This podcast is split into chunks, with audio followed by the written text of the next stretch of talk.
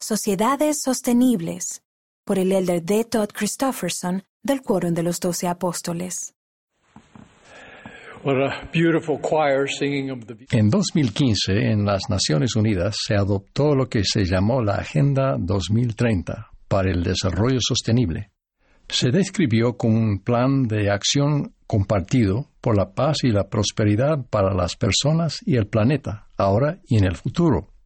La Agenda para el Desarrollo Sostenible comprende 17 objetivos que se han de lograr para el año 2030, tales como fin de la pobreza, fin del hambre, educación de calidad, igualdad de género, agua limpia y saneamiento y trabajo decente. El concepto del desarrollo sostenible es interesante e importante. Sin embargo, es aún más urgente el tema más amplio de las sociedades sostenibles. ¿Cuáles son los fundamentos que sostienen a una sociedad floreciente? Una que promueve la felicidad, el progreso, la paz y el bienestar entre sus miembros. En las escrituras tenemos registros de por lo menos dos de esas sociedades prósperas. ¿Qué podemos aprender de ellas? En la antigüedad, el gran patriarca y profeta Enoch predicó la rectitud y edificó una ciudad que se llamó la ciudad de santidad, a saber, Sión. Quedó registrado que el Señor llamó Sión a su pueblo porque eran uno en corazón y voluntad, y vivían en rectitud y no había pobres entre ellos. Y el Señor bendijo la tierra, y los de su pueblo fueron bendecidos sobre las montañas y en los lugares altos y prosperaron. En el hemisferio occidental, unos pueblos del primero y segundo siglo, conocidos como nefitas y lamanitas, proporcionan otro ejemplo notable de una sociedad floreciente. Después del extraordinario ministerio que el Salvador resucitado efectuó entre ellos, se guiaban por los mandamientos que habían recibido de su Señor y su Dios perseverando en el ayuno y en la oración, y reuniéndose a menudo, tanto para orar como para escuchar la palabra del Señor. Y ciertamente no podía haber un pueblo más dichoso entre todos los que habían sido creados por la mano de Dios. A las sociedades de estos dos ejemplos las sostuvieron las bendiciones del cielo, que resultaron de su devoción ejemplar a los dos grandes mandamientos, Amarás al Señor tu Dios con todo tu corazón y con toda tu alma y con toda tu mente. Y amarás a tu prójimo como a ti mismo. Ellos fueron obedientes a Dios en sus vidas personales y procuraron el bienestar físico y espiritual de los demás. En las palabras de doctrina y convenios, estas eran sociedades que buscaban cada cual el bienestar de su prójimo y hacían todas las cosas con la mira puesta únicamente en la gloria de Dios. Desafortunadamente, la sociedad ideal que se describe en Cuarto Nefi, en el libro de Mormón, no perduró más allá de dos siglos. La sostenibilidad no está garantizada. Una sociedad próspera puede fracasar con el tiempo si abandona las virtudes cardinales que sustentan su paz y prosperidad. En este caso, al ceder a las tentaciones del diablo, los del pueblo empezaron a dividirse en clases y empezaron a establecer iglesias para sí, con objeto de lucrar, y comenzaron a negar la verdadera iglesia de Cristo. Y ocurrió que cuando hubieron pasado trescientos años, tanto el pueblo de los nefitas como el de los lamanitas se habían vuelto sumamente inicuos, los unos iguales que los otros.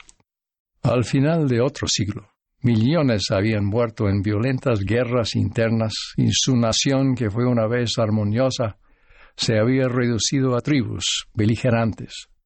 Al reflexionar sobre este y otros ejemplos de sociedades que fueron florecientes, pero que posteriormente colapsaron, creo que se podría decir con propiedad que cuando las personas se alejan de Dios y del sentido de responsabilidad ante Él, y comienzan a confiar en el brazo de la carne, el desastre está al acecho. Confiar en el brazo de la carne es dar la máxima prioridad a las riquezas, al poder y a la alabanza del mundo. Las instituciones de la familia y la religión han sido cruciales para dotar tanto a los individuos como a las comunidades de las virtudes que sustentan a una sociedad duradera. Esas virtudes, arraigadas en los principios del Evangelio, abarcan la integridad, la responsabilidad y el rendir cuentas, la compasión, el matrimonio y la fidelidad, el respeto por los demás y por la propiedad de los demás, el servicio y la necesidad y dignidad del trabajo, entre otras. Gerard Baker, editor independiente, escribió a principios de este año una columna en Wall Street Journal en honor a su padre, Frederick Baker, por motivo del centésimo cumpleaños de este. Baker especuló sobre las razones de la longevidad de su padre, pero luego agregó estos pensamientos. Si bien es posible que todos queramos saber el secreto de una vida larga, a menudo creo que sería mejor dedicar más tiempo a descubrir qué hace que una vida sea buena, sea cual sea el periodo que se nos conceda. Tengo la certeza de que en esto conozco el secreto de mi padre. Él es de una época en que la vida se definía principalmente por el deber, no por los derechos a subsidios, por las responsabilidades sociales, no por los privilegios personales. El principio fundamental que lo ha motivado a lo largo de estos cien años ha sido el sentido de obligación hacia la familia, hacia Dios y hacia la patria. En una era dominada por los residuos de familias desintegradas, mi padre fue un devoto esposo durante 46 años y un dedicado padre de seis hijos, nunca fue más atento y esencial que cuando mis padres sufrieron la inconcebible tragedia de perder a un hijo. Y en una época en que la religión es cada vez más una curiosidad, mi padre ha vivido como un verdadero católico fiel, con una fe inquebrantable en las promesas de Cristo. De hecho, a veces pienso que ha vivido tanto porque está mejor preparado para morir que cualquier persona que yo haya conocido. He sido un hombre afortunado, bendecido por una buena educación, con mi propia familia maravillosa y algo de éxito del mundo que no me merecía. Pero por muy orgulloso y agradecido que me sienta a este éxito, lo eclipsan el orgullo y la gratitud que siento por el hombre que, sin alboroto ni drama, sin la expectativa de recompensa o incluso de reconocimiento, has seguido por una centuria hasta ahora con los simples deberes, las obligaciones y en definitiva el gozo de vivir una vida virtuosa. La percepción de la importancia de la religión y la fe religiosa ha disminuido en muchas naciones en los últimos años. Un número cada vez mayor de personas considera que la fe y la lealtad a Dios no son necesarias para la rectitud moral ni en las personas ni en las sociedades del mundo actual. Creo que todos estaríamos de acuerdo en que aquellos que no profesan ninguna creencia religiosa pueden ser, y a menudo lo son, personas buenas y morales. Sin embargo, no estaríamos de acuerdo en pensar que eso suceda sin la influencia divina. Me refiero a la luz de Cristo. El Salvador declaró, yo soy la luz verdadera que ilumina a todo hombre que viene al mundo. Ya sean conscientes de ello o no, todo hombre, mujer y niño, de toda creencia, lugar y tiempo, lleva en su interior la luz de Cristo, y por lo tanto posee el sentido del bien y del mal, que a menudo llamamos conciencia. Sin embargo, cuando la secularización separa la virtud personal y cívica del sentido de responsabilidad ante Dios, corta la planta de su raíz. La confianza en la cultura y la tradición por sí sola no será suficiente para sostener la virtud en una sociedad. Cuando una persona no tiene un Dios más alto que ella misma y no busca mayor bien que satisfacer sus propios apetitos y preferencias, los efectos se manifestarán a su debido tiempo. Por ejemplo, una sociedad en la que el consentimiento individual es la única restricción a la actividad sexual es una sociedad en decadencia.